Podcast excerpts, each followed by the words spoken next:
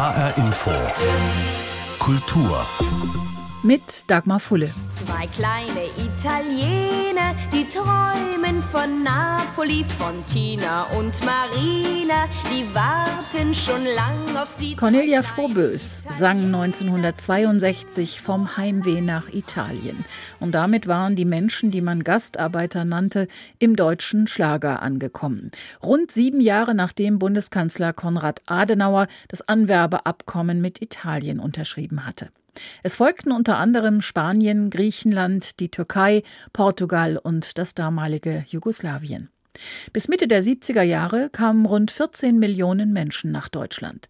Viele sind tatsächlich wieder zurückgegangen in ihre Herkunftsländer, viele sind aber auch geblieben. Einige leben bis heute zwischen zwei Welten, ebenso wie ihre Kinder. Ihre Geschichten haben sich über die Jahre auch in der Kultur gespiegelt, vom Schlager bis zum Rap, vom Theater bis zum Film. Dort taucht das Leben der Gastarbeiter zum ersten Mal in den 70er Jahren auf. Aber ich habe das doch gar nicht so gemeint. Ich habe das doch nur gesagt, weil. Du und ich heiraten? Sehr gut. Jetzt trinken. Prost. Trotz allem Unverständnis und Widerstand der Umwelt heiraten die beiden tatsächlich. Die 60 Jahre alte Witwe Emmy Kurowski und der 20 Jahre jüngere marokkanische Gastarbeiter Ali. Diese tabuisierte Liebe ist Inhalt des Films Angst essen Seele auf. Der sozialkritische Film von Rainer Werner Fassbinder aus dem Jahr 1974 ist einer der ersten deutschen Filme, der das Leben der Gastarbeiter in der deutschen Gesellschaft thematisiert. So entstand in den 70er Jahren so etwas wie ein Kino der Anklage. Dass der Marokkaner, dass er sich eben fremd fühlt in Deutschland, dann, das war, was in den ersten Filmen ausgedrückt wurde, ein Gefühl, fremd zu sein, irgendwo hingekommen zu sein, wo man die Regeln nicht so ganz versteht, wo man nicht freundlich aufgenommen wird und nicht als Teilhabe an, an der Gesellschaft, sondern als fremdes Element. Ulrike Stiefelmeier hat die Filmreihe Migration im Film zusammengestellt. Elf verschiedene Produktionen sollen aufzeigen, wie sich die Darstellung dieses Themas im Laufe der Jahre verändert hat. Mitte der 80er begann eine neue Phase. Migranten standen nicht mehr nur vor, sondern auch hinter der Kamera. Filme wie 40 Quadratmeter Deutschland entstanden. Darin geht es um eine junge türkische Frau, die sowohl Opfer der Gesellschaft als auch ihres patriarchalischen Mannes ist. Auch wenn Einwanderer zu dieser Zeit oft als Opfer dargestellt wurden, müssen diese Filme als erste Versuche gelesen werden, die soziale Realität der Einwanderungsgesellschaft anzuerkennen.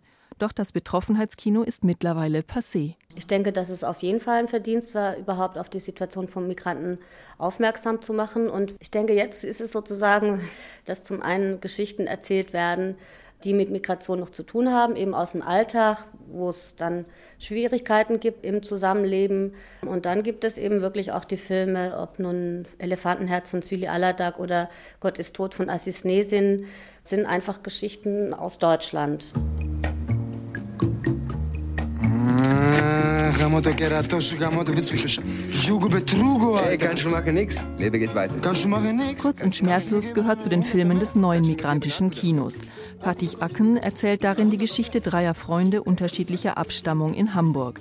Im Mittelpunkt der Filmproduktionen der 90er Jahre, zumeist von deutschen Regisseuren mit migrantischer Herkunft, stehen vor allem die Lebensrealitäten der Migranten der zweiten Generation. Das zeigt eben, man ist angekommen, man, man gehört dazu, man erzählt einfach Geschichten aus dem Land, wo man lebt egal woher man irgendwann mal kam. Das ist so die eine Tendenz. Die andere Tendenz ist, es sind natürlich immer noch sehr viele Leute überhaupt nicht hier angekommen. Und der eine Film, der zeigt eher, wir sind alle gute Kumpels und so, ne, hat so seine Verschiedenheit und das weiß man und irgendwie kommt man damit ganz gut klar.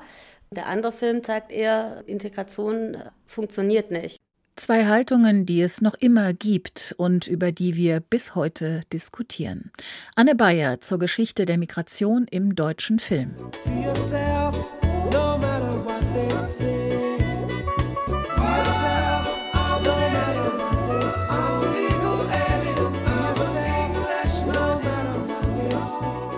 I'm a legal alien und be yourself, no matter what they say. Sei du selbst, ganz gleich, was sie sagen. Der Appell an den legalen Ausländer, den Menschen, der sich so fremd fühlt, den Englishman in New York. Das sind die vielleicht bekanntesten Songzeilen über das Gefühl, irgendwo angekommen und gleichzeitig fremd zu sein. In New York leben Menschen aus allen knapp 200 Nationen dieser Welt. Und auch wenn Frankfurt viel kleiner ist, kommt es doch ganz schön nah ran an diese Zahl, denn hier leben Menschen aus 179 Nationen.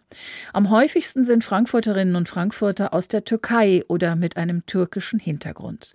Auf Platz zwei folgt Kroatien, noch vor Italien.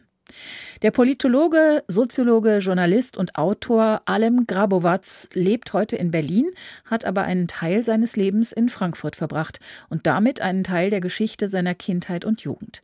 Die erzählt er in seinem neuen Buch Das achte Kind. Es ist ein Roman und doch auch eine Autobiografie. Alems Mutter Smilja kommt Ende der 60er Jahre über das Anwerbeabkommen mit Jugoslawien nach Deutschland. Sie lernt dort den Bosnier Emir kennen, wird schwanger und 1974 Mutter. Aber Emir, der in kriminelle Geschäfte verwickelt ist, muss Hals über Kopf das Land verlassen. Eine alleinerziehende Gastarbeiterin? Das geht nicht. Kein Mann, keine Familie, keine Kinderbetreuung. Alem, der kleine Sohn, wächst in einer Pflegefamilie auf und gleichzeitig an den Wochenenden mit seiner Mutter im Frankfurter Ostend. Ich habe Alem Grabowatz gefragt, welche Erinnerungen er mit diesem Frankfurt in den 70er und 80er Jahren verbindet. Eine sehr dunkle Zeit. Wir haben damals in der Hanauer Landstraße gewohnt und äh, Damals war die Hanauer Landstraße noch nicht wie heute modernisiert, sondern alles war verfallen, dunkel. Es haben sehr viele Gastarbeiter da gelebt. Wir haben in einem Hinterhof gelebt, im Erdgeschoss und ich erinnere mich, dass ich immer das Gefühl hatte, in eine sehr harte, sehr raue Stadt zu kommen. Das war damals Frankfurt für mich immer, ja, eine harte, raue Stadt. Haben Sie sich irgendwann mit der Stadt wieder versöhnt? Inzwischen ist es sogar so, dass ich Frankfurt sehr gerne habe und dass ich Frankfurt eine ganz tolle Stadt finde, mich auch immer wieder, wenn ich meine Mutter Smilia besuche, mich immer wieder neu in Frankfurt verliebe, weil es hat so viele verwinkelte Ecken und schöne Ecken und äh, inzwischen finde ich Frankfurt eine richtig schöne Stadt. Ja. Sie erzählen von Ihrer sehr bürgerlichen und durchaus auch liebevollen Pflegefamilie im Schwäbischen, mit der Sie auch mehrfach umgezogen sind. Und Sie erzählen eben auch von Ihrer Mutter und deren Freund im Frankfurter Ostend. Und dritter Schauplatz, Ihre Reisen nach Kroatien, in die Heimat Ihrer Mutter. Gibt es einen Ort, den Sie als Heimat empfinden? Das ist schwer zu sagen. Also Heimat von der Natur her ist immer, sagen wir mal, die Gegend rund um Stuttgart, die Schwäbische Alb. Also das verbinde ich schon auch mit Heimat, die Täler und Berge des Schwabenlandes. Und auch Frankfurt ist ein Teil meiner Heimat. Ja, auch das würde ich sagen, weil ich Frankfurt, seitdem ich denken kann, kenne und auch in Frankfurt immer wieder aufgewachsen bin. Und deswegen würde ich schon sagen, das ländliche Schwabenland und Frankfurt und natürlich auch durch die Sommerferien in Kroatien, auch das ist ein Teil meiner Heimat geworden, würde ich auch sagen, dass das Heimat ist und inzwischen auch Berlin, weil ich hier schon seit über 20 Jahren lebe. Also eine Vierfachheimat. Genau. Abgesehen von Ihrer persönlichen Situation zwischen der Pflegefamilie und Ihrer Mutter, was hätten Sie sich gewünscht, was hätte anders sein sollen in dem Land, in dem Deutschland, in dem Sie aufgewachsen sind? Jetzt rückblickend äh, gesehen auf die 80er Jahre war das natürlich mit Helmut Kohl und es war ein sehr konservatives Land. Wir waren tatsächlich Gastarbeiter. Wir waren oft nicht willkommen. Ähm, man hatte auch immer das Gefühl, dass man auf uns hinabsah. Wir waren irgendwie, eben wir waren nur Gäste, die irgendwann zurückgehen sollten. Und ich hätte mir schon damals gewünscht, dass man mehr für die Integration getan hätte, dass man äh, gerade im Bildungswesen, im Schulsystem das viel mehr gefördert hätte. Die ganzen Kinder, die aus der ersten, zweiten Generation dann hier aufgewachsen sind. Und man hat bis tief in die 90er Jahre, hat man eigentlich in Deutschland immer noch das Gefühl gehabt, dass Deutschland ein Land ist, das seine Migration nicht akzeptiert und auch nicht integriert. Das war ja auch mit dem Pass lange so. Es gab keine doppelte Staatsbürgerschaft. Man musste sich entscheiden, All diese Sachen sind damals verpasst worden. Und ich, also wenn man rückblickend äh, das sich anschaut, hätte ich mir natürlich gewünscht, dass man damals schon offener gewesen wäre in diesem Land, also in der Bundesrepublik. Ich rede natürlich jetzt mhm. immer über die Bundesrepublik Deutschland. Offener und äh, dass man auch diese Menschen schon gesehen hätte. Ich, ich habe auch das Gefühl, man hat sie gar nicht gesehen. Sie haben ja eine Freundschaft in Frankfurt geschlossen, die Sie auch sehr schön beschreiben, mit dem Besitzer einer Videothek, einem Iraner. Haben Sie bei ihm das Gefühl gehabt, dass Sie aus ganz verschiedenen Kulturen kommen, dass es vieles gibt, was Sie trennt? Oder haben Sie ihn vielleicht auch aufgrund Ihrer eigenen Geschichte und dem, was Sie gesagt haben, versucht, eben nicht als Fremden zu sehen? Richtig, das war Jawad in der Bockenheimer Ladengalerie, die ziemlich hässlich ist und die immer noch ziemlich hässlich ist. Äh, sie gibt es noch, aber ja. die Bibliothek leider nicht mehr. Ich hatte das Gefühl, nein, gerade wenn man, also wenn man Ausländer getroffen hat, äh, die haben sich natürlich viel besser verstanden untereinander, auch weil sie äh, die gleichen Migrationserfahrungen oder ähnliche Migrationserfahrungen gemacht haben. Ähm, ähnliche Geschichten hatten, wie sie in Deutschland aufgewachsen sind. Und man hatte schon von Anfang an mehr das Gefühl einer größeren Nähe, jedenfalls in Frankfurt war das so. Bei mir ist es so, dass ich auch bei einer, in einer deutschen Familie aufgewachsen bin. Deswegen ist das Deutschsein auch sehr tief in mir verwurzelt. Aber was einen schon verbunden hat, ist jetzt mit den Türken, Griechen oder Jugos, ist, man wusste, man ist anders. Und es wurde einem in der Bundesrepublik auch immer klar gemacht, dass man anders ist. Und das hat dann auch wieder zu einer Solidarität geführt. Hat sich das Problem für die übernächste Generation erledigt? Also wie erlebt das beispielsweise Ihr Sohn? Also für meinen Sohn hat sich das erledigt, glaube ich, aber das liegt auch an, an mir und seiner Mutter. Ich glaube, naja, erledigt, wir wissen es alle nicht, nicht wahr? Ähm, mhm. Wir haben die AfD, wir sehen diese ganzen rechten Bewegungen von Donald Trump über Orban und überall Bolsonaro in, in Brasilien. Also erledigt kann man natürlich nicht sagen.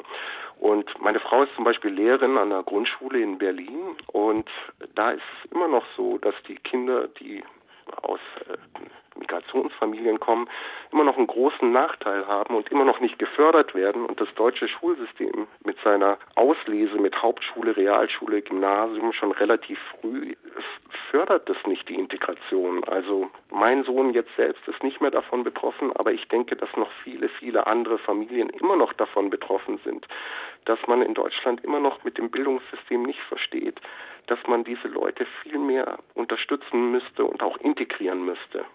Also es gibt noch ganz, ganz vielfältige Erfahrungen, die sich jetzt auch wiederholen. Und es ist schon ärgerlich, dass man in Deutschland nichts dagegen unternimmt. Mhm.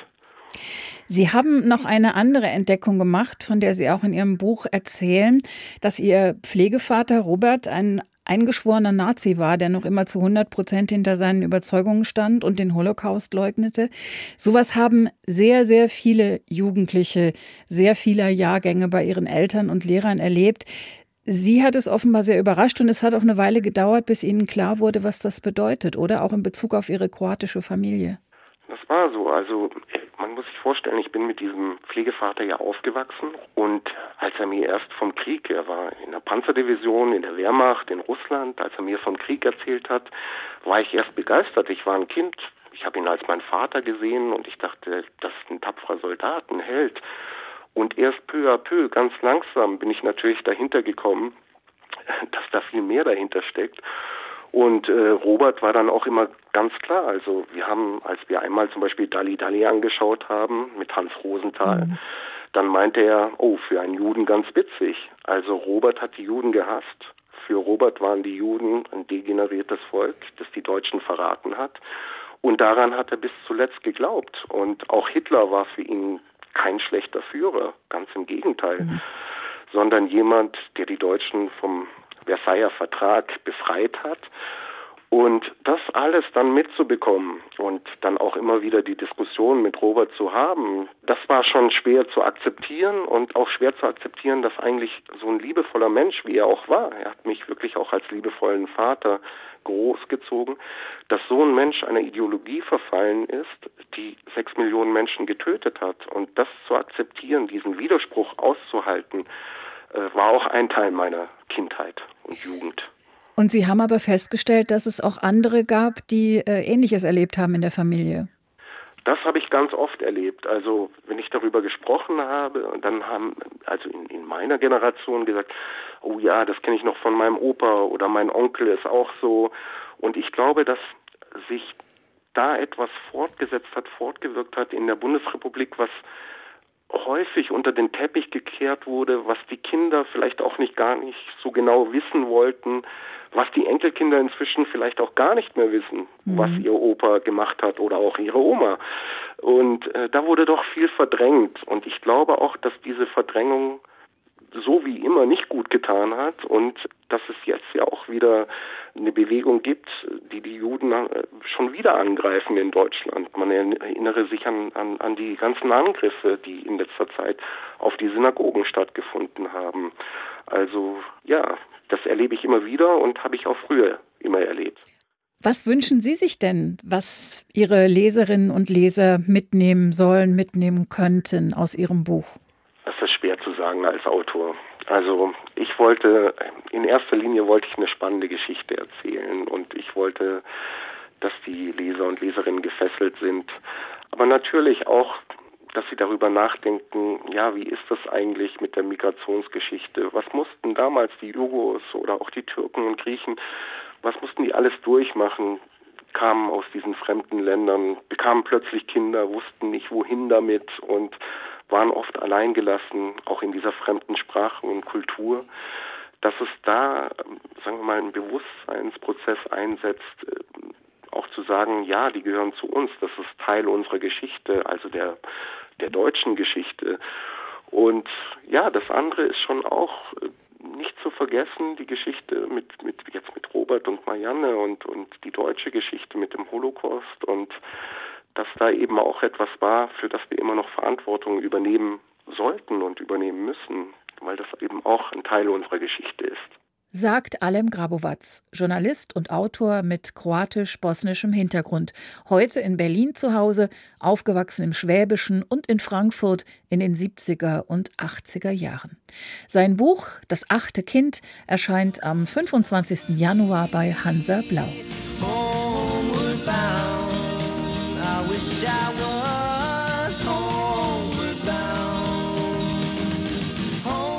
Homeward Bound, der Song von Simon Garfunkel über die Freude, nach Hause zu kommen und über das Heimweh. Home heißt auf Deutsch sowohl zu Hause als auch Heimat. Und dieses Heimat ist ein sehr deutsches Wort. Vor allem Menschen, die nicht mehr da leben, wo sie geboren wurden oder wo ihre Eltern herkommen, tun sich damit oft schwer. Zwischen zwei Völkern, zwischen zwei Nationen, zwischen zwei Kulturen den eigenen Platz zu finden, ist eine schwierige Aufgabe. Und das war und ist es auch für Tamara Labas. Ebenso wie das neue Buch von Alem Grabowatz erscheint auch ihr neues Buch am 25. Januar. Kleine Gedichte in kleinen Buchstaben, ohne Reim und frei formuliert. Liebesgedichte unter dem Titel Durst der Krieger. Auch Tamara Labas hat einen kroatischen Hintergrund. Sie kam zur Welt 1968 in Zagreb, dann als Kleinkind nach Frankfurt. Als Teenager zog sie zurück nach Kroatien, machte dort Abitur und kam zum Studieren wieder nach Deutschland. Heute arbeitet sie als Schriftstellerin, Familientherapeutin und auch immer wieder in Projekten des Historischen Museums Frankfurt. So hat sie beispielsweise eine Ausstellung des Stadtlabors mitgestaltet unter dem Titel Kein Leben von der Stange. Ich habe auch sie gefragt, mit welchen Bildern und Gefühlen sie ihre Kinderzeit in Frankfurt verbindet. Ganz klar ein Ausländerkind sei sie gewesen, sagt sie und erinnert sich beispielsweise daran, dass auf dem Pausenhof in der Grundschule die anderen Kinder, eben die Ausländerkinder, äh, geneckt wurden, zum Beispiel Spaghettifresser wurde dann den Italienern gesagt. Oder ich kann mich erinnern, dass an einem türkischen Mädchen gerochen wurde, weil sie anders äh, roch. Und ich stand so mh, mm, an der Seite und dachte mir, ach wie gut, äh, dass ich da jetzt gerade nicht so auffalle. Das war jetzt zum Beispiel in der Grundschule. In der Schillerschule ging es mir anders. Da hatte ich das Gefühl, dass ich nicht so wirklich dazugehöre. Ich denke, dass die meisten Kinder aus Akademikerfamilien äh, kamen und ähm, da hatte ich zunehmend Schwierigkeiten, Fuß zu fassen. Und ich war da auch nicht in der angesagten Clique. Ich äh, trug nicht die Kleidung, weil meine Eltern das nicht so eingesehen haben. Und das war auch eine schwierige Zeit für mich. Wie ist es für Sie heute? Also gibt es einen Ort, den Sie als Heimat empfinden? Also ich äh, empfinde Frankfurt als mein Zuhause. Ich bin sehr, sehr dankbar, dass ich äh, in Deutschland äh, leben darf. Ich habe hier meine Freunde und äh, meine kleine Familie. Das ist mein Zuhause. Aber Heimat definiere ich für mich etwas anders. Also Heimat bedeutet für mich etwas, ein, ein Wissen, ein intuitives Wissen, das man mit der Muttermilch sozusagen aufgesogen hat. Heimat bedeutet für mich auch Muttersprache, Kontinuität. Und das habe ich nicht. Also Deutschland kann ich nicht als Heimat bezeichnen, weil Deutsch meine Literatursprache ist, aber nicht meine Muttersprache ist.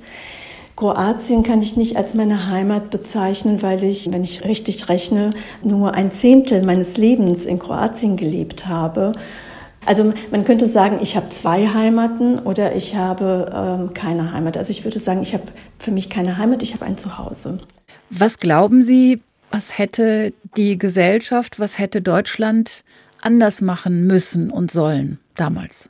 Gut, also ich denke, das können wir jetzt nur rückblickend sagen. Und ich finde äh, sehr, sehr wichtig, dass wir uns genau diese Zeit anschauen und diese Zeit aufarbeiten. Ich glaube, dass diese Zeit weder von Deutschland aus aufgearbeitet ist und es ist ein Teil der deutschen Geschichte. Und diese Zeit der Gastarbeiter ist auch nicht in den Herkunftsländern aufgearbeitet worden. Es äh, sind ja nicht nur Menschen, nicht nur Arbeitskräfte gekommen, sondern was da passiert ist, es hat sich ja auf die ganze Familie ausgewirkt und insbesondere auf Kinder. Kinder wurden zurückgelassen, Kinder wurden wieder hierher gebracht, dann konnten die Eltern vielleicht aus welchen Gründen auch immer das Kind nicht hier halten, dann haben sie es wieder in die Heimat zurückgeschickt und meistens kam es wieder an einen anderen Ort. Vorher war es vielleicht bei der Oma, dann kam es zur Tante. Es gibt auch Kinder, die hier in gemischten Beziehungen entstanden sind, vielleicht einer deutschen Frau und eines Mannes aus einem anderen Land, der vielleicht aber Familie in diesem Land hatte und vielleicht irgendwann zurückgekehrt ist und dieses Kind auch vaterlos geblieben ist. Auch diese Kinder gibt es. Und ich glaube, es wäre sehr, sehr wichtig, das aufzuarbeiten und auch zu verstehen, vor allem, also mein Thema ist vor allem das Kofferkind, also dieses hin und her geschickte, versandte Kind. Was bedeutet das? Was, was für Nachwirkungen hat das bei diesen Kindern? Um auch zu verstehen, was heute ist und was heute gebraucht wird. Heute wird schon viel mehr getan für die Menschen, die hierher ankommen. Aber die Problemlage ist nochmal eine viel komplexere. Es sind zum Teil sehr traumatisierte Menschen und sie brauchen auch nochmal mehr. Da ich ja auch Schreibwerkstätten in Schulen leite, bekomme ich solche Lebensläufe mit. Das ist so mein Anliegen, ja, auf dieses Thema aufmerksam zu machen, das ins öffentliche Bewusstsein zu tragen und eben auch die Schulen gut auszustatten für diese Probleme, weil die Probleme werden in der Zukunft uns alle betreffen, wenn Kinder durchfallen, weil sie nicht in ihren Problemen in dieser Situation gesehen werden sagt Tamara Labas, die ihre Erfahrungen als Gastarbeiterkind in Frankfurt in Gedichten verarbeitet und die ebenso wie Alem Grabowatz diese Erfahrungen auch mit dem Appell verbindet, die Einwandererkinder von heute besser zu unterstützen. Frankfurter Migrationsgeschichten. Ein Mann, eine Frau, einmal Prosa, einmal Lyrik. Zwei Leben aus der Generation Gastarbeiterkind. Wo meine Sonne scheint Sterne stehen.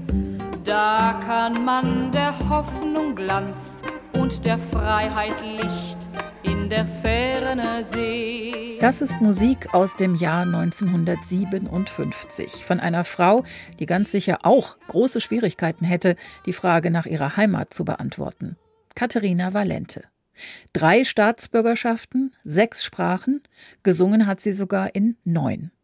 Eine Weltbürgerin nennt sie das Lexikon und sie kann alles, vom Schlager über Weltmusik bis zum Jazz. Katharina Valente in dieser Woche 90 Jahre alt, sehr aktiv in den sozialen Medien und auf Spotify. No one to talk with, all by myself. No one to walk with, but I am happy on a shelf. And misbehaving, Katharina Valente zum 90. Geburtstag. Hier mit einem kleinen Ausschnitt vom Deutschen Jazz Festival des Hessischen Rundfunks aus dem Jahr 1955, damals im Franz-Althoff-Bau im Frankfurter Zoo. Und das war HR Info Kultur. Den Podcast finden Sie auf hrinforadio.de und in der ARD Audiothek. Mein Name ist Dagmar Fulle.